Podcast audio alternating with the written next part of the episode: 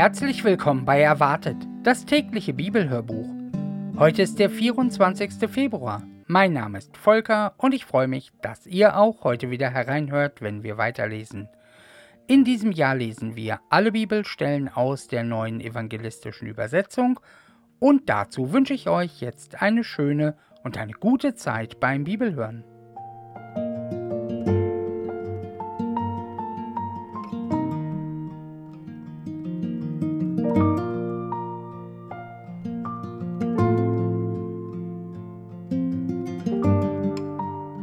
Drittes Buch Mose, Kapitel 15 und 16 Unreinheit bei Männern Jahwe sagte zu Mose und Aaron: Gebt den Israeliten folgendes weiter. Jeder Mann, der einen krankhaften Ausfluss aus seinem Glied hat, wird dadurch unrein.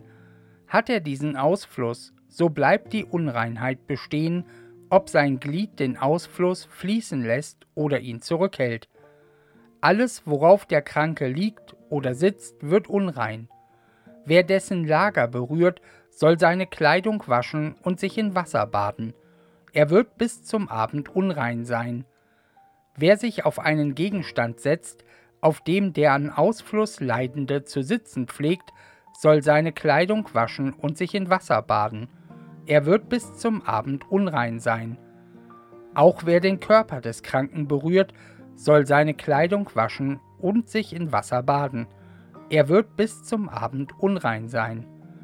Und wenn der Kranke einen Reinen anspuckt, soll dieser seine Kleidung waschen und sich in Wasser baden. Er wird bis zum Abend unrein sein. Jeder Sattel, auf dem der an Ausfluss Leidende sitzt, ist unrein. Jeder, der irgendetwas berührt, was dieser unter sich hatte, wird bis zum Abend unrein sein, und wer es trägt, soll seine Kleidung waschen und sich in Wasser baden, er wird bis zum Abend unrein sein. Und jeder, der den an Ausfluss Leidenden berührt, ohne sich anschließend die Hände abzuspülen, muss seine Kleidung waschen und sich in Wasser baden, er wird bis zum Abend unrein sein. Jedes Tongefäß, das der Kranke berührt, muss zerschlagen, und jedes Holzgefäß muss mit Wasser ausgespült werden, wird dieser Mann von seinem Ausfluss rein, dann soll er noch sieben Tage auf seine Reinigung warten. Er soll seine Kleidung waschen und seinen Körper in frischem Wasser baden. Dann wird er rein sein. Am achten Tag nehme er sich zwei Turteltauben oder zwei junge Tauben, komme an den Eingang zum Offenbarungszelt vor Jahwe und übergebe sie dem Priester. Der Priester soll sie opfern, eine als Sündopfer und eine als Brandopfer. So erwirke der Priester vor Jahwe Sühne für ihn wegen seines Ausflusses.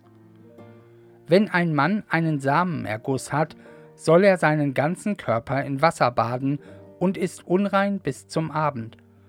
Und jedes Kleidungs- und Lederstück, auf dem etwas von dem Samenerguss gekommen ist, soll im Wasser gewaschen werden. Es ist bis zum Abend unrein, und wenn eine Frau beim Mann liegt und er einen Samenerguss hat, sollen beide sich in Wasser baden und sind bis zum Abend unrein. Unreinheit bei Frauen. Wenn eine Frau einen Ausfluss hat und Blut aus ihrer Scheide fließt, ist sie sieben Tage lang unrein. Jeder, der sie berührt, wird bis zum Abend unrein sein. Alles, worauf sie sich während ihrer monatlichen Blutung legt oder setzt, wird unrein sein. Wer ihr Lager berührt, muss seine Kleidung waschen und sich in Wasser baden und ist bis zum Abend unrein. Jeder, der einen Gegenstand berührt, worauf sie zu sitzen pflegt, muss seine Kleidung waschen und sich in Wasser baden und ist bis zum Abend unrein. Auch wer irgendetwas auf ihrem Lager oder ihre Sitzgelegenheit berührt, wird bis zum Abend unrein sein. Hat ein Mann Geschlechtsverkehr mit ihr, kommt ihre Unreinheit auch auf ihn. Dann wird auch er sieben Tage lang unrein und alles, worauf er liegt, wird unrein.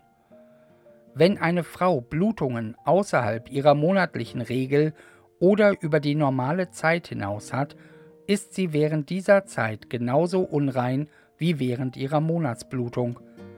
Jedes Lager, auf dem sie liegt und jeder Gegenstand, auf den sie sich setzt, wird dann unrein wie während ihrer Regel. Und jeder, der diese Dinge berührt, wird unrein. Er muss seine Kleidung waschen und sich in Wasser baden und ist bis zum Abend unrein. Ist die Frau rein geworden von ihrem Ausfluss, soll sie sieben Tage abwarten, dann ist sie rein. Am achten Tag nehme sie sich zwei Turteltauben oder zwei junge Tauben und bringe sie zum Priester an den Eingang zum Offenbarungszelt. Der Priester soll sie opfern, eine als Sündopfer und eine als Brandopfer. So erwirke er Sühne vor Jahwe für die Frau wegen ihres unreinen Ausflusses. Ihr sollt die Israeliten vor ihrer eigenen Unreinheit warnen, damit sie nicht ihrer Unreinheit wegen sterben, wenn sie meine Wohnung, die unter ihnen ist, verunreinigen.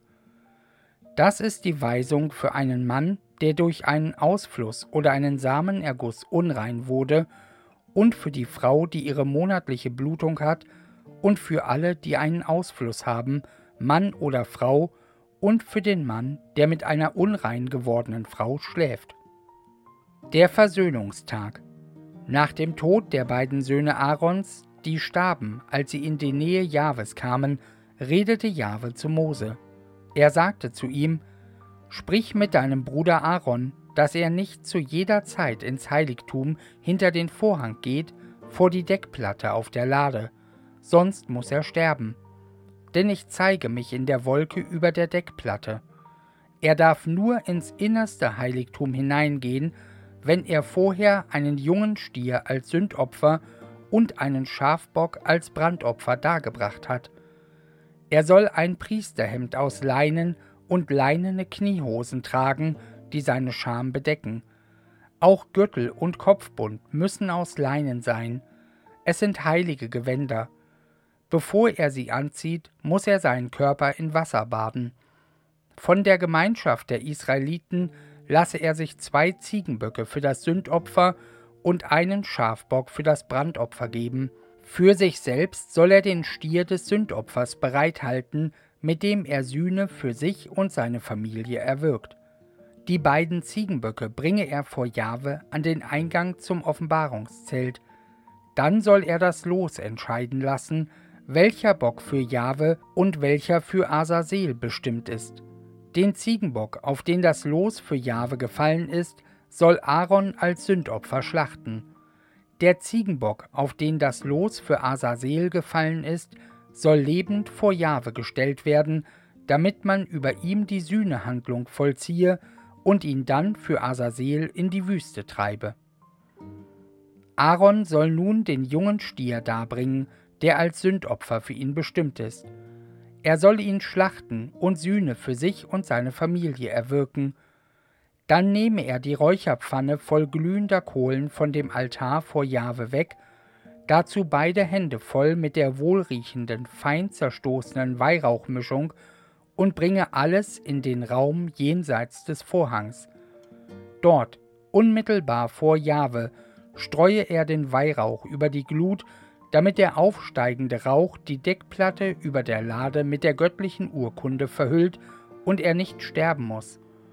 Dann nehme er etwas von dem Blut des jungen Stiers und sprenge es mit dem Finger auf die Vorderseite der Deckplatte in Richtung Osten und siebenmal vor ihr auf den Boden. Danach schlachte er den Ziegenbock für das Sündopfer, das für das Volk bestimmt ist, und bringe dessen Blut hinter den Vorhang. Davon sprenge er etwas auf die Deckplatte und vor sie hin, wie er es mit dem Blut des Stiers getan hat. Auf diese Weise erwirke er Sühne für das Heiligtum wegen der Unreinheiten der Israeliten und ihrer Vergehen, mit denen sie sich versündigt haben. Ebenso soll er mit dem Offenbarungszelt verfahren, das bei ihnen steht, mitten in ihren Unreinheiten. Kein Mensch darf im Offenbarungszelt sein, wenn Aaron hineingeht, um im innersten Heiligtum die Sühnehandlung zu vollziehen, bis er wieder herauskommt. Auf diese Weise soll er Sühne erwirken für sich, seine Familie und die ganze Versammlung Israels. Dann soll er zu dem Altar hinausgehen, der vor Jahwe steht, und für ihn die Sühnehandlung vollziehen. Er nehme etwas von dem Blut des Stiers und dem des Ziegenbocks und bestreiche damit die Hörner des Altars. Dann sprenge er mit seinem Finger siebenmal etwas von dem Blut an den Altar. So soll er ihn von den Unreinheiten der Israeliten reinigen und ihn heiligen.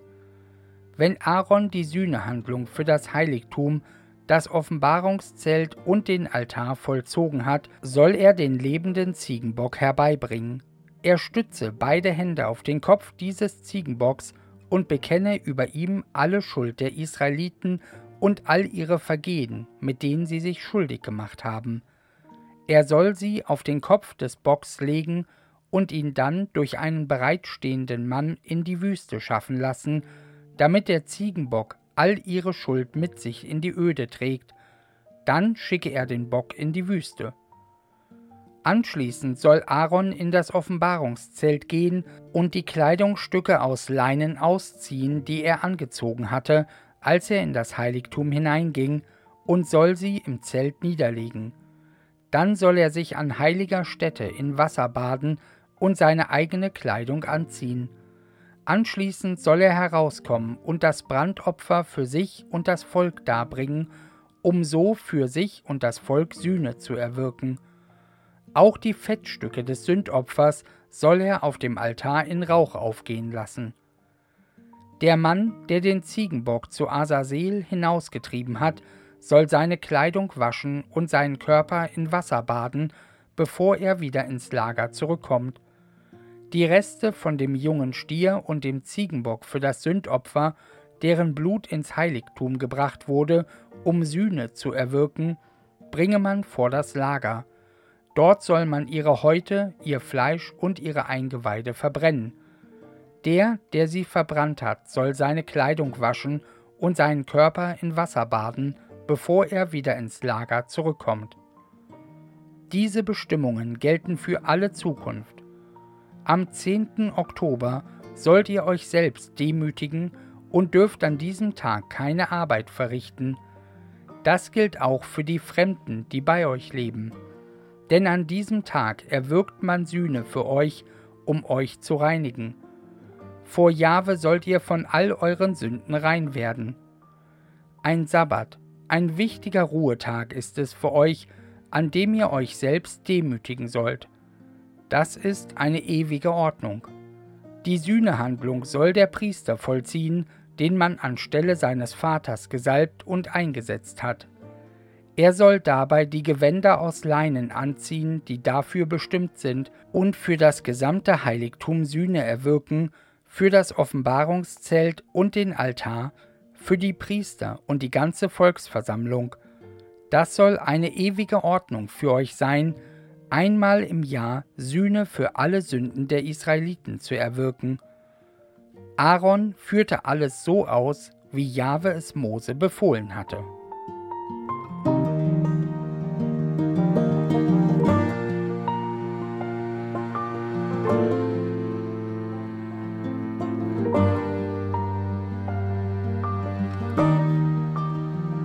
Matthäus Kapitel 14, die Verse 1 bis 12 Der Tod des Täufers Um diese Zeit hörte auch Herodes Antipas, der Landesherr von Galiläa, was man über Jesus erzählte.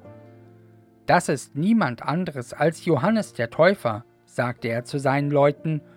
Er ist von den Toten auferstanden, deshalb gehen solche Kräfte von ihm aus. Herodes hatte Johannes nämlich festnehmen und gefesselt ins Gefängnis bringen lassen. Schuld daran war Herodias, die Frau seines Stiefbruders Philippus, denn Johannes hatte ihm gesagt, es ist gegen das Recht, dass du sie hast. Herodes hätte ihn am liebsten umgebracht, fürchtete aber das Volk, das Johannes für einen Propheten hielt. Die Gelegenheit kam, als Herodes Geburtstag hatte. Dabei trat die Tochter der Herodias vor den Gästen als Tänzerin auf. Sie gefiel Herodes so gut, dass er unter Eid versprach, ihr alles zu geben, was sie sich wünschte. Da sagte sie, von ihrer Mutter angestiftet, Ich will, dass du mir hier auf einer Schale den Kopf von Johannes dem Täufer überreichst. Der König war bestürzt, aber weil er vor allen Gästen einen Eid abgelegt hatte, befahl er, ihr den Wunsch zu erfüllen und ließ Johannes im Gefängnis enthaupten. Sein Kopf wurde auf einer Schale hereingebracht und dem Mädchen übergeben, das ihn seiner Mutter weiterreichte. Dann kamen die Jünger des Johannes, holten den Toten und begruben ihn. Anschließend gingen sie zu Jesus und berichteten ihm, was geschehen war.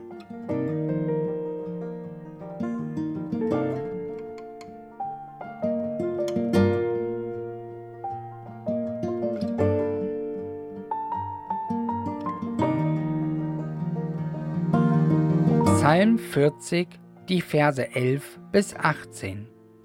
Deine Gerechtigkeit verberge ich nicht in der Tiefe meines inneren Seins. In der großen Versammlung habe ich von deiner Treue und Hilfe erzählt, hab deine Gnade und Wahrheit nicht unterdrückt.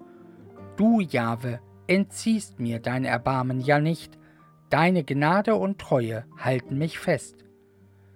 Denn Unheil bedroht mich ringsherum, und meine Sünden holen mich ein, dass ich nicht mehr aufblicken kann. Sie sind mehr als die Haare auf meinem Kopf. Da verlässt mich mein Mut. Komm bitte und rette mich, Gott. Hilf mir schnell, Jahwe. Sie suchen meinen Tod. Schämen sollen sie sich, Schande über sie. Sie genießen meine Not. Lass sie abziehen mit Schmach, erschrecken mit Scham. Sie, die hämisch riefen, Haha, haha, die dich suchen, sollen jubeln und sich freuen an dir, die dich als Retter lieben, sollen sagen, Groß ist Jahwe. Doch ich bin elend und arm. Der Herr denkt an mich. Meine Hilfe und mein Retter bist du. Mein Gott, zögere nicht.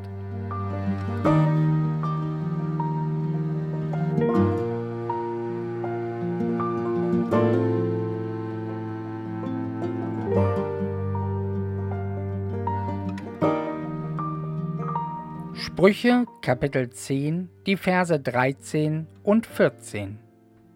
Auf den Lippen des Verständigen findet man Weisheit, auf dem Rücken des Unverständigen einen Stock. Weise sparen ihr Wissen auf, Narren reden schnell Unheil herbei.